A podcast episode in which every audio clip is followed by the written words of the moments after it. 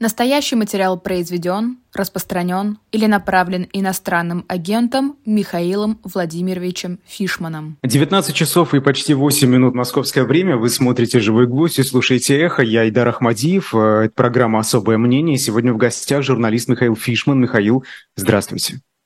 Здравствуйте. Да, рада вас видеть. Мы в прямом эфире. Это я обращаюсь к нашим слушателям и зрителям. На Ютубе можно отправлять вопросы и свои реплики. Если останется время и будет кстати, обязательно обратим внимание. Но прежде чем приступим к разговору, а, небольшая рекламная пауза, чтобы нам потом не прерываться. Ричард III был жестоким и кровавым тираном, силой заставил Анну Невилл выйти за себя замуж, убил короля Генриха VI а, Ланкастера, его сына принца Эдуарда, еще двоих жену своих э, жену и брата. И, собственно, все эти факты ложь. Как э, подчеркивают авторы книги Ричард III «Самый оболганный король Средневековья», а его личность окружена загадками и мифами, но что мы действительно знаем о самом известном короле Средневековья? Об этом в книге Ричард III «Самый оболганный король Средневековья» на shop.diletant.media. А заказывайте, где бы вы ни находились. Спасибо всем, кто это делает. Есть также донаты, которые вы нам присылаете, и благодаря которым мы ежедневно для вас вещаем вот так, как сейчас. Михаил, э, ну, наверное, главная тема, не, наверное, точно главная тема дня – это э, взрыв Крымского моста. Погибли два человека. И вот мой такой первый короткий вопрос. Кому это выгодно? Потому что очень много разговоров вокруг этого. Вы что думаете? Кому выгодно что, подрыв Крымского моста? Да, собственно, то, что произошло. Ну, нет никаких сомнений в том, что это э, результат э, действий Украины, так или иначе, для меня, по крайней мере. А даже если Украина не признается, Киев в этом не признается, ну, по-моему, это абсолютно очевидно. А здесь как-то даже не очень понятно, что а, можно обсуждать. Это не первый удар по Крымскому мосту, уже второй. И понятно, что Крымский мост с самого начала цель для, для ВСУ Украины.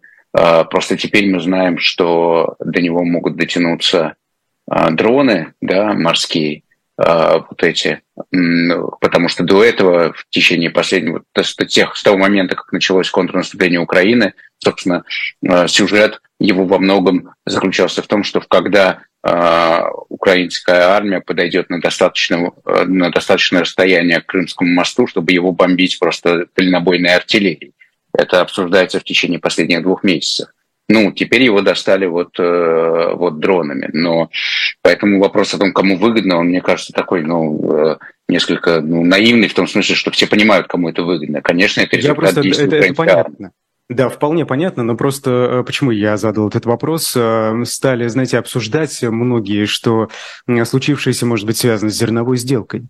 Это, конечно, все очень сильно пахнет конспирологией, но вот скажите, здесь какая-то может быть вообще связь или, или не стоит ее Цель, Крымский мост является целью, легитимной целью для, э, для, для, для Киева с самого начала этой войны. Тут, мне кажется, нечего, нечего обсуждать.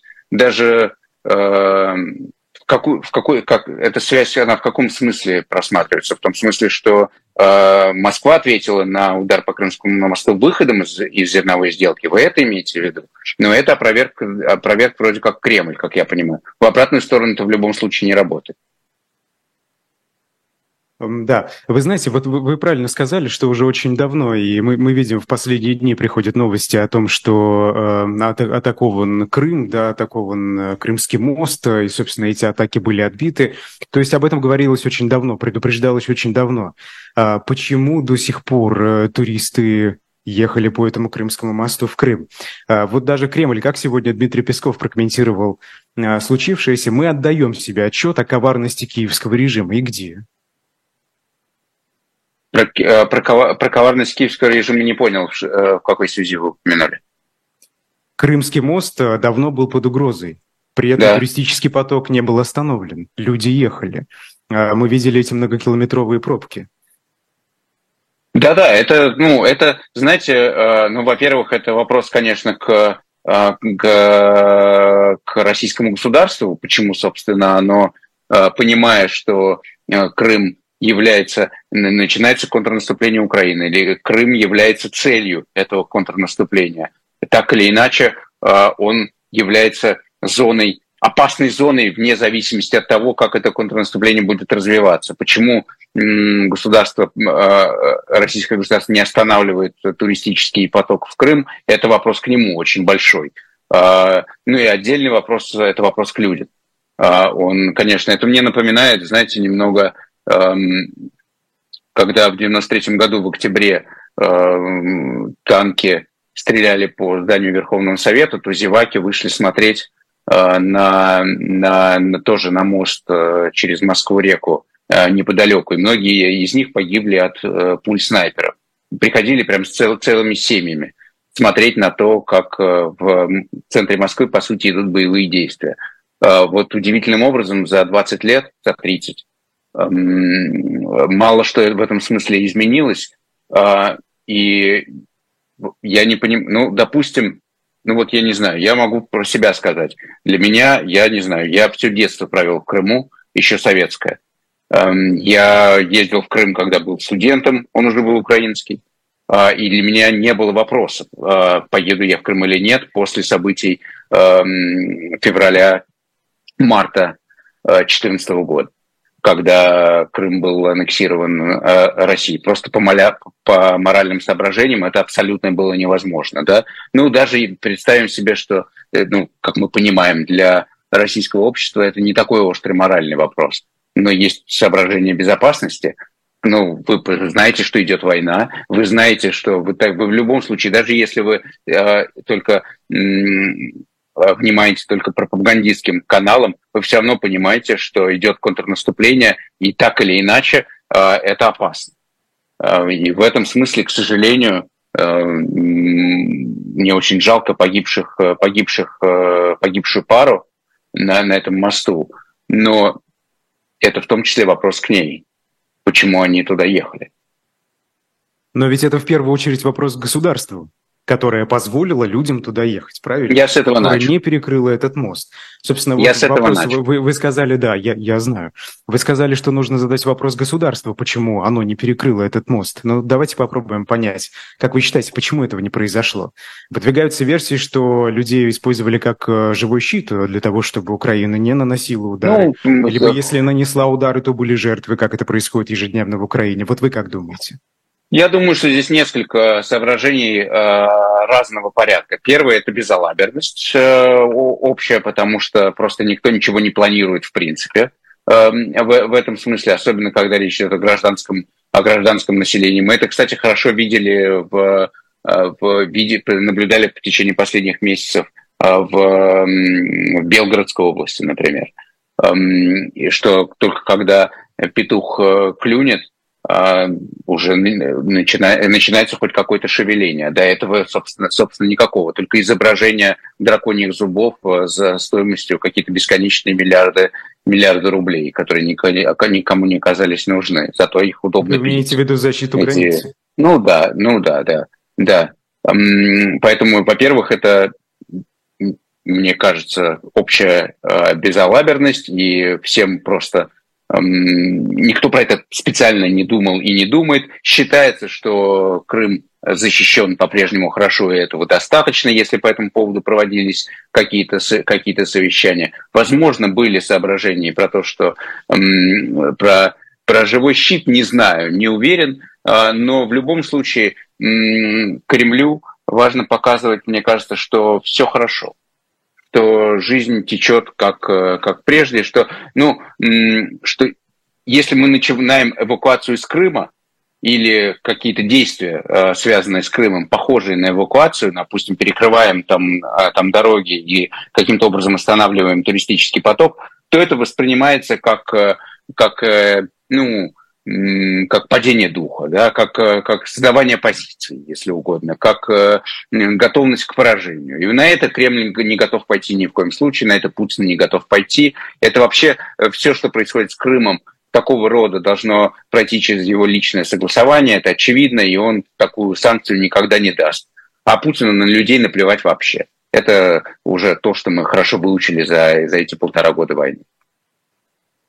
Ну хорошо, э, но мобилизация, которая объявлена была осенью, э, призывы подписать контракты и все, что напоминает э, мирным жителям России о войне сегодня в Украине, это разве не признак слабости, не показатель этой слабости? Вот вы говорите, мост не перекрыли, потому что не хотят, хотят показать людям, что все спокойно, что все стабильно, да. что мирная жизнь продолжается, но ведь при этом внутри России далеко уже не мирная жизнь, и, по-моему, власти не стесняются об этом говорить, не стесняются показывать, что идет война как это сходится? Власти стесняются, конечно, показывать, что идет война. Это все происходит очень лимитированно и очень, эм, очень двусмысленно.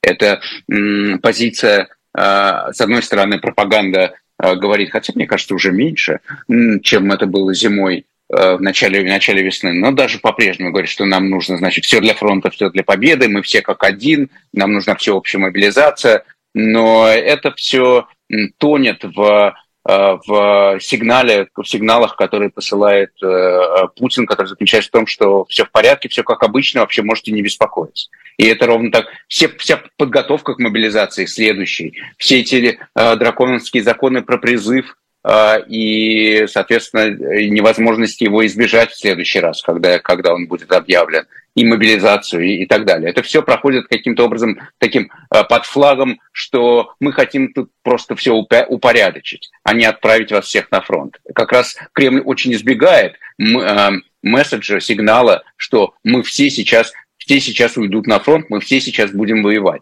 Этого на самом деле нет и не было. А создание территориальной обороны э, в Белгородской области – на плакаты, которые мы видим на улицах российских городов, даже в Москве, да, а эти ларьки, и вот я ходил, погулял по центру Москвы, там людей призывают, просто прохожих а, призывают подписать контракт. На днях я получил из своего родного региона, из Башкирии, звонок, где меня а, призвали подписать контракт. Вот это разве не это нет, это, конечно, не, это, это, нет, это не мобилизация. Конечно, наоборот, это, это, вы, э, вы, вы путаете. На самом деле это стремление избежать мобилизации. Действительно, а, а, Министерство нет, ну, обороны пытается того, что набрать... Идет война, я об этом. Ну, хорошо, ну, понятно, нельзя вообще спрятать, вообще э, сказать, делать, сделать вид, что вообще войны вообще нет, не получается. Но этого никто и не собирается делать то, что вы говорите про, э, про рекламу, рекламу контрактной службы, это как раз альтернатива мобилизации, это как раз свидетельство того, что Кремль хочет ее избежать. Они не хотят больше бегать за, за, за, мобили... за потенциальными мобилизованными, как это происходило прошлой осенью. Они хотели бы, чтобы этого не было, потому что они понимают, что это вызывает сопротивление. И чем дальше, тем больше. Поэтому чем больше они добровольцев э, наберут за, за, за это время, тем легче им будет этой мобилизации избежать. У них там план 400 тысяч э, добровольцев, контрактников, ну, вызывает большие вопросы, смогут ли, то есть, собственно, точка зрения экспертная заключается в том, что это невозможно набрать столько, и все равно э, мобилизация так или иначе будет после, видимо, э, какой-то после активных боев, когда потери станут большими в ходе этого контрнаступления Украины, судя по, судя по всему. Ну, так или иначе, мы ее, э, Россия, видимо, не избежит. Э, но то, что вы говорите, еще раз, это скорее стремление избежать вот этого пафоса всеобщей мобилизации. Э, если вы посмотрите на эту рекламу, на эти контракты, то они вам говорят, дело не в том, что надо, мы все как один плечом к плечу, потому что у нас вторая Великая Отечественная, а дело в том, что вам деньги заплатят. Да, действительно делается акцент на это. А, ну, то есть не бегать за всеми подряд, а только за теми, кто действительно сам проявит желание. Пока, пока, пока план такой, другое дело, что он все равно не будет реализован. Почему? Еще раз, потому что эксперты говорят, и все, собственно, не только эксперты, это э, некоторая данность, что, э, что мы, мы помним ситуацию прошлого лета, когда были такие так называемые региональные добровольческие батальоны, попытка их собрать, э, и собрать из них армию. Из этого ничего не вышло, это провалилось тогда. Почему это удастся сейчас? То, что сейчас э, рапортует там Дмитрий Медведев, Министерство обороны и так далее, что у нас 150 тысяч уже контрактников, 170, мы не знаем точно, что имеется в виду. Это они переписывают э, каких-то э, призывников э, в контрактники, или это какие-то э, ЧВК, которые не только Вагнер существует, переписываются в контрактники, потому что им к июлю их обязали за, подписать контракты с Министерством обороны. Или это те действительно э, вот собственно, те набранные добровольцы, которые вот по рекламе, которые в регионах э, собираются так или иначе. Мы не знаем точно. Но мы считаем, мы исходим из того, что те цифры, которые, которые назывались э, в начале этого года, они недостижимы. Как вы считаете, будет ли Кремль продолжать делать вид, что все хорошо после сегодняшнего, сегодняшней ситуации взрыва на Крымском мосту? Или уже не эм, получится? Ну, уже для, для Кремля такое это, это событие все равно это все равно рутинное событие войны, так или иначе. Это не э, это не то, что называется game changer, когда вот меняется ситуация на ситуация на фронте. Вот когда возьму э, дойдут украинские войска до Мелитополя, вот тогда посмотрим, что будет говорить Кремль. Когда эм, когда действительно эм, Хаймерсы, Storm Shadow и эм, эти самые атакамсы, если их, если их поставят, начнут достреливать до, э, до, до того же Крымского моста, вот тогда посмотрим, что будут говорить в Кремле. А сегодня, ну сейчас, я не знаю, Путин выступил уже или не выступил, э, там у него, он там собирается выступать по этому поводу, но вот он скажет, что это теракт, все ответят, стабильность, стабильность восторжествует, и так далее. Будут произнесены дежурные слова. Поэтому по поводу тоже больших, больших сомнений нет. Будет попытка отомстить, мы уже к этому привыкли. Конечно, будут, э, будут удары, очевидно, по украинским городам. А, это происходило в прошлый раз после э, месть э, за, за удар по Крымскому мосту. Очевидно, произойдет и сейчас. Другое дело, что сейчас Киев, это уже точно, гораздо лучше накрыт ПВО, чем это было в прошлый раз. А, за Киев можно быть относительно спокойным, но другие города, конечно, не так, пока Украина целиком не накрыта против, эффективной противовоздушной обороной. Поэтому, конечно, нужно быть готовыми к тому, что такие удары будут. А вот та красная черта, о которой очень много говорят так называемые военкоры, пропагандисты, российские функционеры, Дмитрий Медведев, давайте уж о нем вспомним, да, ежедневно пишет кровожадные посты. А, вот эта красная черта, по их мнению, уже неоднократно пересечена, и не одна, видимо, они требуют какого-то ответа. И вот этого ответа, как по их словам, они не получают, да, ответы именно от России и Украине за вот такие вещи. Скажите, это чревато вообще или покричат, забудут, ничего страшного, вообще обращать внимание Кремлю на этих э, писак не надо? И опять не уверен, что я э, правильно понимаю, что вы имеете в виду. Вы имеете в виду, э, э, что почему, почему не сбросили атомную э, ядерную бомбу вот Дмитрий Медведев говорит, надо, пора ударить ядерным оружием, он говорит. Вы а, что? Ну, понятно. Смотрите, что делает Украина. Москва э, в итоге э, не, не прислушивается к Медведеву. И это уже продолжается многократно, много да, раз. А вопрос в чем? А вопрос в чем? Ну, собственно, это чревато для Кремля или нет? Что тут ворчат то, военкоры? Говорят, то, что Медведев, э, то, что Медведев ворчит, чревато ли это для Кремля? Нет, не чревато, потому что Медведев – это часть Кремля. А, поэтому для... это разрешенная, Я сказал не только про Медведева, военкоры, э, ястребы, э, Стрелков тот же, да, и так далее. Их не, не только Медведев, как я изначально в вопросе Я не сказал. думаю, что сейчас это Их главное... опасно для Кремля или нет? Я не думаю, что сейчас это, это главное, что беспокоит, э, беспокоит Кремль. Настроение ультраправой ультранационалистической части общества, которые выражают стрелков, эти рассерженные патриоты э, и так далее. Да, он на них оборачивается, да, это, в принципе, некий фактор в этой войне. Я считаю, что изначально достаточно преувеличенный, э, но уж точно сейчас это не самое главное для, для Путина проблема. Что там сказал Стрелков?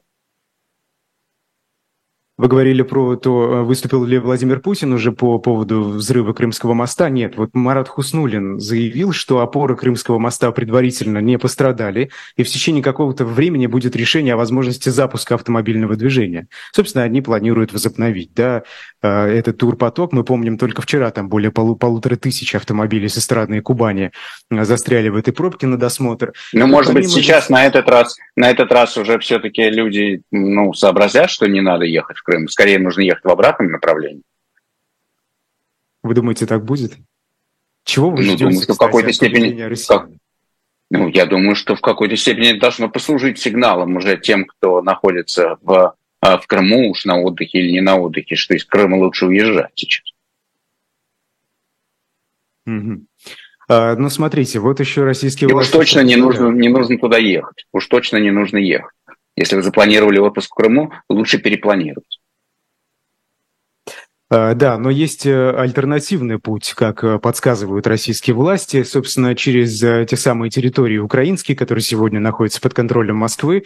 Там даже отменили комендантский час для проезда транспорта в Крым и из Крыма. А, мы знаем, да, что грузовые автомобили уже давно этот путь используют, и предлагалось недавно на совещании с Владимиром Путиным а, тут пустить по этому пути и туристов тоже. Вот, пожалуйста, альтернатива найдена. Люди наверняка, хотя бы какая-то часть из них поедет. Э, к чему это приведет? То чего ждать? Э, ну, мне кажется, это, по-моему, это безумие. По-моему, это безумие. В Бердянске э, дальнобойные ракеты накрывают целые склады, штабы, расположение войск и так далее. Там проходит эта дорога. Ну, я, я просто обращаться, взывать к Кремлю бессмысленно, но хотя бы, ну, ну, ну, ну людям люди должны думать своей головой, где они и как они, они, они поедут. Это, по-моему, смертельно опасно, это очевидно. Ну вот, Михаил, я прочитаю просто а, мнение одного россиянина, который уже посетил Крым. Там их очень много можно найти. Вот сегодня это так активно распространяется да, на фоне взрыва моста. Цитирую его. «Никаких сомнений в том, ехать или нет, не было. Мне не было страшно. Для меня прилеты не страшны. Я просто верю, что каждый выполняет свою функцию, и военные справятся. Я как раз люблю такие ситуации, потому что меньше народу». Скажите, вот что это такое? Защитный механизм психики, а, нежелание видеть эту войну или уверенность в силе российской армии, которая защитит, как они думают, вот как этот человек говорит. Это что? Я не знаю, мне трудно сказать. И мы вырываем, ну, слушайте, мы слышим какой-то, вот сейчас услышали один какой-то голос в череде, я не знаю, я не знаю, а, а, какой. В этом смысле, наверное, неправильно судить по одному этому высказыванию. Но ведь а едут, в целом едут. Тысячи автомобилей ну, ежедневно. Куда? Сейчас едут в Крым, продолжают сегодня? Ну, вчера Не ехали знаю. в Крым. Вчера ехали. Вчера мы помним, что сбили несколько беспилотников а, рядом с Севастополем. Собственно, это давно продолжается, но тысячи автомобилей все равно выстраиваются в эти очереди. Кажется, немножко топчем с вами на одной и той же теме, но я уже я, я, давай, давайте еще раз вспомним про октябрь 93 года, когда зеваки вышли смотреть на то, как танки стреляют Вы по, знаете, чем по принципиально Верховного, эта Верховного, ситуация... Верховного Совета? Люди ситуации принципиально образом абсолютно беззал кроме, кроме своей некой такой ап аполитичности и вообще такой выключенности а, из войны и, а, и, а, и такого не, апатии, нежелания в этом, а, в этом участвовать, который мы наблюдаем удивительным образом уже в течение а, ну, вот, полутора лет, что идет, что идет эта война, и это действительно удивительно, а, что это так. А, хотя и можно объяснить и понятно, почему это происходит. Кроме этого, есть еще некоторая абсолютно такая ну вот э, безрассудность и невнимательность э, к, к собственной жизни и безопасности. Это еще более удивительный, может быть, феномен, чем, э, чем первый. Но они присутствуют оба. А, вы сравнили эту ситуацию в 90-х годах. Вы знаете, ведь они принципиально отличаются. Танки в Москве а тогда это было чем-то внезапным, чем-то совершенно неожиданным, непривычным. А то, что происходит в Крыму, а, известно уже давно. Беспилотники Но результат тот же самый. Но результат тот же самый, примерно. Это натянутое сравнение, наверное. А там это все-таки продолжалось э, там, эм, сутки. Ну, можно сказать, чуть больше, но, эм, скажем, э, скажем, сутки. Но вот этот э, феномен, что тем не менее, э, э, вот эта психологическая странная э, реакция, когда, да ну подумаешь, стреляют, она все равно есть и в, обо, в обоих случаях. Почему подумаешь? Это ваши собственные дети, это ваши собственные э, родители, это ваши собственные жены, жены и мужья. Почему это подумаешь, непонятно, но тем не менее, это подумаешь все равно работает. У вас в чате спрашивают, это результат пропаганды или чего? Ну, в том числе, конечно, это результат, результат пропаганды, а, но результат пропаганды, он, мне кажется, скорее как раз, э, э, это как раз вот эта первая составляющая этой, этой реакции психологической, которая заключается в том, что а, чтобы отключиться от э, восприятия войны, жить как будто войны нет. И это, собственно, обратная сторона, ну или та же самая сторона а, поддержки Путина и тех цифр по поддержке и неподдержке войны, которые мы видим, видим в вопросах. это вот это вот пассивное принятие войны. Раз сказали, что война, ну, значит, война, но мы к этому как бы отношения не имеем. Раз мы к этому отношения не имеем, значит, мы стараемся закрывать на нее глаза в целом. То есть мы ее как бы пытаемся выключить из нашего, из наших жизненных стратегий, из нашего жизненного, э, жизненного уклада, из нашего вообще каких-то привычек и так далее. Вот мы привыкли ездить в Крым, допустим.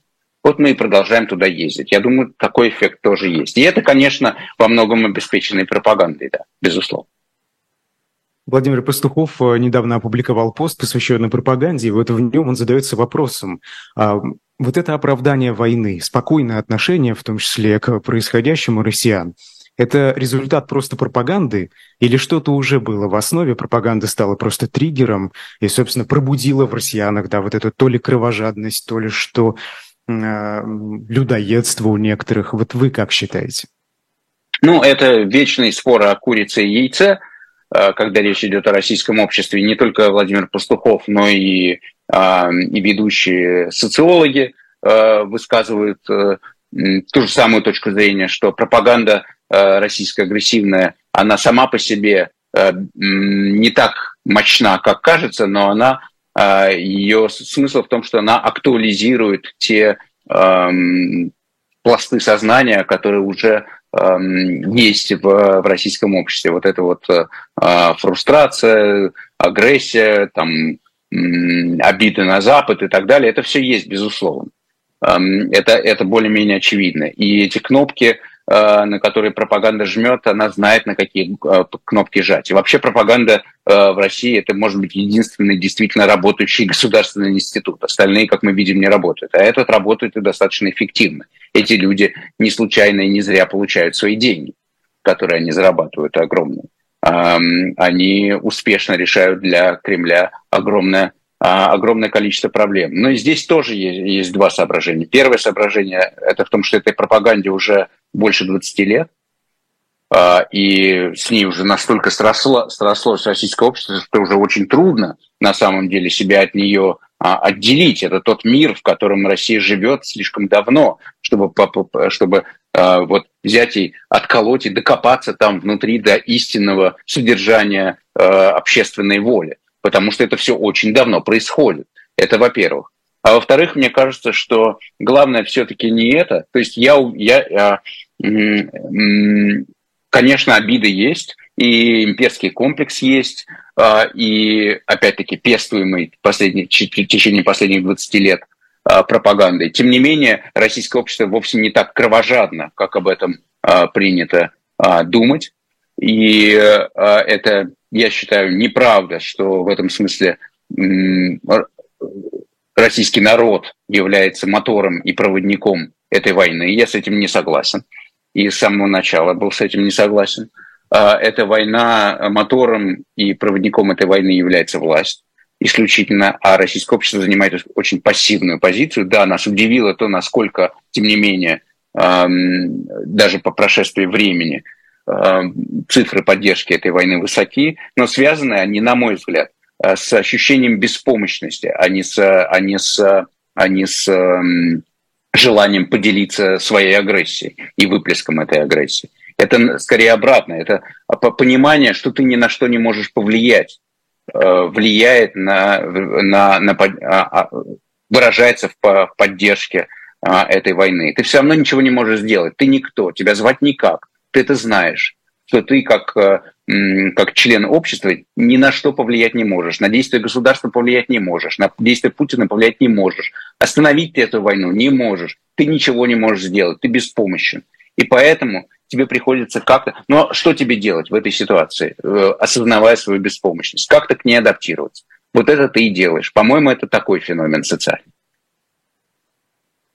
Вы знаете, осознавание этой беспомощности и отсутствие какого-то бы ни было места в обществе, а, да, видного места такого, а, оно приходит только к тому человеку, который задумывается и приходит к мысли, что ему что-то не нравится. Нет, да? не обязательно. Нет, нет, это скорее, нет, это скорее, скорее коллективно бессознательное так работает, нежели активно рефлексирующее. Ну, э, вы не то чтобы специально про себя сформулировали, так, я беспомощен, что мне делать? Поддержать войну. Нет, это не так работает, конечно. Это другие э, психологические механизмы, они на самом деле более-менее, как мне представляется, понятны. Елена в часе у вас спрашивает э, про самолет Су-25, который сегодня упал в районе Ейска. Э, это повторяющаяся случайность или система? Вот вы говорили о системах, которые работают, сказали, что единственное, что работает, это пропаганда. Вот в данном случае, раз уж хотите... И про этот самолет просто конкретно не могу сказать, потому что пока не знаю подробностей, что случилось, э, что, что там случилось. Давайте сначала разберемся, потом решим, случайность это или, а, или закономерность. Ну, на что больше похоже, учитывая, что таких случаев очень много? Много чего? Падение самолета? Падение самолетов, например. Ну, э, послушайте, давайте сначала мы разберемся, а потом, потом будем уже ответственно рассуждать об этом. Мне кажется, сейчас это довольно беспредметный разговор, по крайней мере, с моей стороны. Зерновая сделка. Э, скажите, вот сегодня, э, вчера, да, из Одессы последнее судно э, с продовольствием выдвинулось в сторону Турции. Сегодня оно должно было уже прибыть в Стамбул. И зерновая сделка сама, ее срок подошел к концу. Какую роль она играет, во-первых, для Москвы, насколько она важна? Потому что мы знаем, что Россия до сих пор да, не имеет позиции по продлению или не продлению. Тут Реджеп Эрдоган, президент Турции, говорит, что Владимир Путин вроде бы хочет продлить. А в Москве решение не приняли. Насколько она важна для Кремля? Так вроде, если вышли из сделки, значит, ну, позиция вроде как заявлена. Так я, э, так я понимаю. Э, ну, Кремль пытался этой сделкой добиться каких-то, соответственно, ответных э, ответного облегчения санкционного режима для а, для своего собственного сельскохозяйственного сектора, а, для а, торговли аммиаком, как я, как я понимаю, удобрениями, а, кроме того, для того, чтобы снять санкции с того же Россельхозбанка. Не все это удалось сделать. Ну, а дальше Кремль использовал все время эту сделку как такой ну, вот рычаг давления – Э, как, собственно, всегда любое, любое, любое соглашение использовалось. Э, другое дело, что по сравнению с э, ситуацией там годовой давности или даже ситуацией прошлой осенью, если я правильно понимаю, то сейчас ситуация не такая острая, как, как была раньше. То есть, то есть выход России из этой сделки не означает автоматическое резкое сокращение поставок зерна и, соответственно, рост цен на них. По крайней мере, мы, как я понимаю, не ожидается такой резкий рост цен сейчас.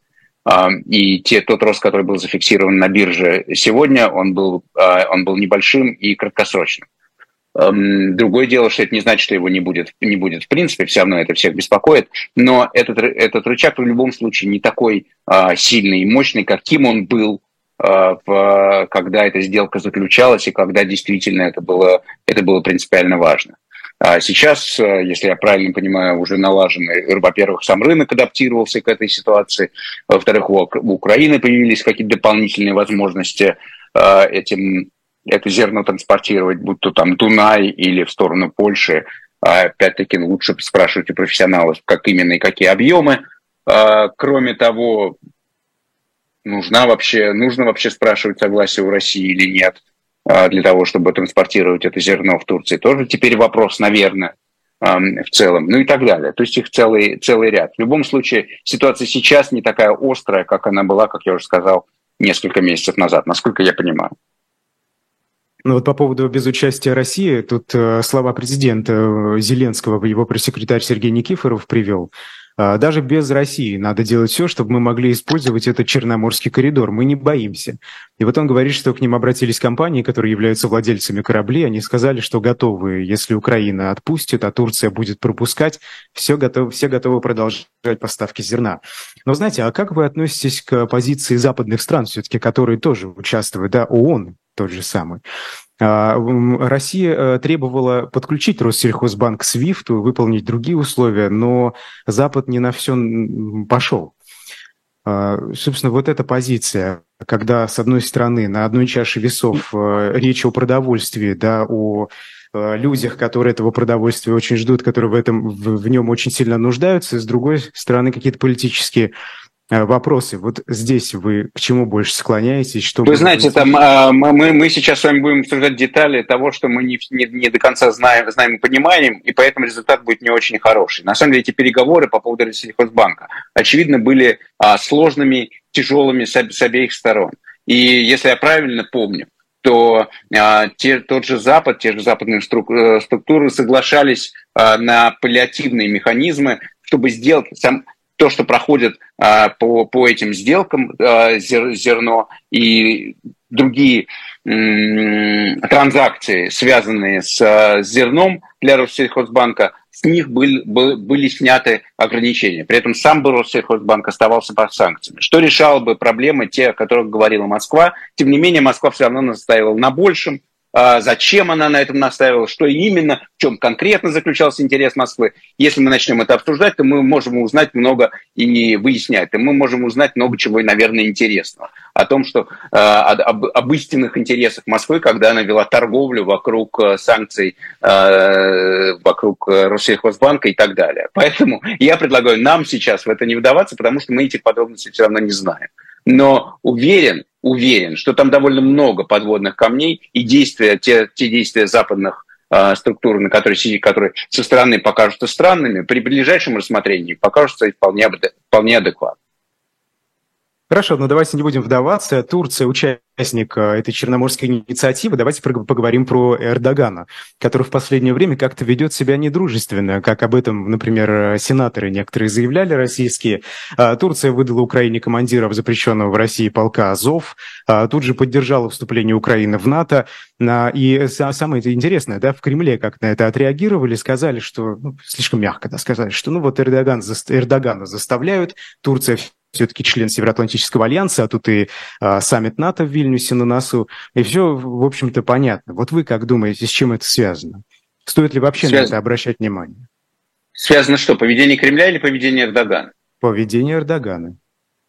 Ну, я здесь э, не буду себя изображать эксперта по Турции, каким я не являюсь, а отошлю вас к вполне интересной статье э, востоковеда Руслана Сулейманова на Карнеги, сайте Карнеги Политика, который э, прекрасно вам расскажет, в чем интерес Эрдогана заключается и почему Эрдоган сейчас поворачивает на Запад от, э, от России. Он объясняет это несколькими э, соображениями и факторами, которые вынужден учитывать Эрдоган. Во-первых, чрезвычайно тяжелое, тяжелейшее положение экономическое после его избрания а, президентом и необходимость добиваться инвестиций в, в Турцию, которые, которые, инвестиции, которые, которые Россия обеспечить ему не может. Для этого ему нужен поворот на Запад. Во-вторых, он говорит про выборы в э, муниципальные местные выборы в Стамбуле и крупных городах, где ему нужна, нужно заработать э,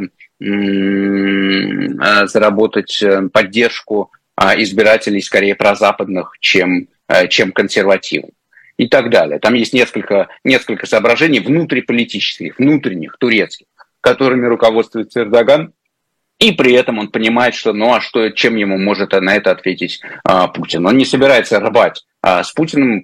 Турция по-прежнему выгодоприобретатель а, очень серьезный а, этой войны. Э, в, экономи в экономическом смысле, и Эрдоган не собирается слезать с двух стульев, но сейчас он повернулся повернулся в другую, в другую сторону, понимая, что а, политические возможности Кремля ему чем-то ответить, кроме того, что ну как же так, так же не положено, мы же так не договаривались. А, помидоры, других вариантов. Помидоры как же? А, ну, что помидоры, да. Ну вот мы не видим помидоров больше. А, а, этот нож в спину как-то как-то мягче, спокойнее вошел, чем, чем предыдущий. А, и Эрдоган, что... и Эрдоган это хорошо понимает. Потому что нету, потому что как только, как только Россия начала войну, она резко ограничила, э, ограничила, Кремль резко ограничил свои э, возможности для внешнеполитического маневра. Он гораздо больше зависит от э, своих тех, кого он хочет считать своими союзниками или хотя бы нейтральными сторонами в этой, в этой войне, потому что он объявил войну Западу. Всему. Поэтому, э, поэтому Россия на наших глазах превращается в вассала Китая политически. И что, что мы наблюдаем в течение последнего года. И поэтому, по этой же самой причине, э, Кремль, не, Кремлю нечем ответить Эрдогану на его очередной нож в спину. Хорошо, ну вот раз уж мы с вами так затронули саммит НАТО, в Вильнюсе. Скажите, вот эти новые планы безопасности Альянса, гарантии Украины, да, и э, все эти итоги, они оказались для вас ожидаемыми? Да, абсолютно. Я в своих, э, в своих эфирах про это говорил последние два месяца, и если читать э, западную прессу, было очевидно, что э, что да, такими что Украина не получит приглашение в НАТО четкого, это раз – и два, взамен Украина получит, кроме вооружений, получит некую схему двусторонних и многосторонних соглашений, которые обеспечат ее безопасность после войны. Это вот даже упоминалось, звучит последние, последние 2-3 месяца, звучала формула дикобраза ощетинившийся дикобраз. Украина как ощетинившийся дикобраз. То есть Украина, которая а, вооружена таким образом и, обеспечена, и безопасность которая обеспечена таким образом, что даже подойти близко после того, как война, э, война закончится, к ней э, Путин и его армия уже, уже не смогут. Это означает, и это, должно, и это ее состояние Украины должно гарантироваться набором э, соглашений по типу того, что, э, по которым э, обеспечивается военная поддержка американской Израиля. Э, про это много говорили, про это много звучало, и это, это был совершенно не секрет, тем более, что накануне э, перед, перед саммитом Байден это, в общем, более-менее произнес вслух и сказал прямым текстом, что приглашения не будет. Э, другое дело, что там действительно получились формулировки в, в итоговой декларации, которые звучат двусмысленно, неуютно, неприятно и психологически неприятно для, для Зеленского и для для его, для его, для его команды какие-то критерии, то ли критерии, то ли условия, которым надо будет соответствовать, и вот тогда может быть. Это действительно звучит, а, наверное, ну вот эти формулировки критикуются, безусловно. Но, но суть от этого не, меня, не очень меняется, судя по всему, и для нас, для всех не было ничего неожиданного в, в в этих результатах саммита. Они были ожидаемы.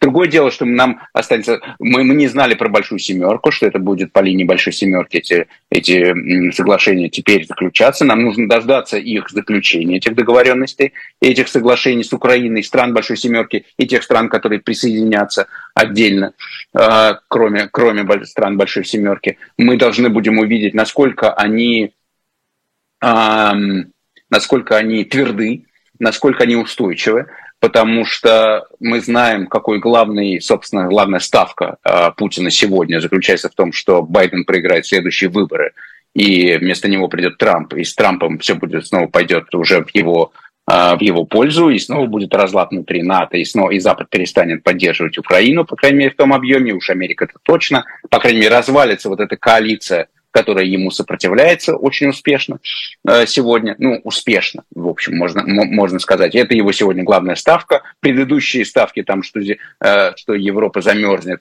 от, э, от, эм, от прекращения поставок газа и, и что западная коалиция расколется, они не сработали. Теперь вот это. Соответственно, вопрос в том, как будут ратифицированы эти соглашения, какую они будут иметь легитимность внутри стран, которые их заключают, это будут соглашения, заключенные лидерами, это ли это будут ратификации парламентами. Как конкретно это будет выглядеть, нам надо будет просто понять и, и, и посмотреть. Но, насколько я понимаю, идея заключается в том, чтобы они были долгосрочными и не зависели от конкретного политического расклада в той или иной э, стране, которая поддерживает таким образом Украину. А лично вы поддерживаете решение Альянса пока не приглашать Украину в НАТО? Ну, это какой-то странный вопрос. Какое, какое, какое, ну почему? Смотрите, Владимир Зеленский имеет, обвиняет имеет своих мое... запад, западных союзников в том, что они нерешительны. Мы видели огромное количество возмущения от э, жителей Украины, от украинских политиков. А, в связи с этим решением, да не приглашать. Там речь только о приглашении сейчас идет, не, не просто мне, о Мне, мне понятны мотивы, по которым, по которым это приглашение не было, не было э, сформулировано. Потому что пока, пока Украина ведет войну, это, это западное общество не готово вступать в войну сегодня. Нет, а вот э, то, что называется troops on the ground, а, когда войска вступают в, на, на поле боя и начинают воевать, к этому не готово сегодня западное, западное общество. Вот из этой модели, из, этого, из этой установки и исходят э, и Байден, и другие западные лидеры, когда определяют э, поддержку Украине. И, та, и те формулировки, которые в итоге получились, и, то, и тот формат там, э, сотрудничества с НАТО, он отражает эти установки и этот подход, так или иначе. Он в этом смысле не удивителен, он э, логичен. Э, было бы странно ожидать чего-то другого. Но, видимо, Владимир Зеленский ожидал. Не факт. Или, ну, или это была такая игра политическая в большей Ну, во-первых, во-первых, во-первых, это был политический жест. Во-вторых, это были эмоции. Это, в-третьих, в-третьих, еще раз, психологически я понимаю, э, я прекрасно понимаю, когда а, ты находишься на, на переднем крае, когда ты понимаешь, что на самом деле, и все понимают, это разделяется а, всеми союзниками, это консенсус, что это война, да, это война Путина с Украиной, но при этом это война с Западом. Это война, в которой Украина является передним флангом. И если Путин завоюет, допустим, Украину, то он не остановится, пойдет дальше.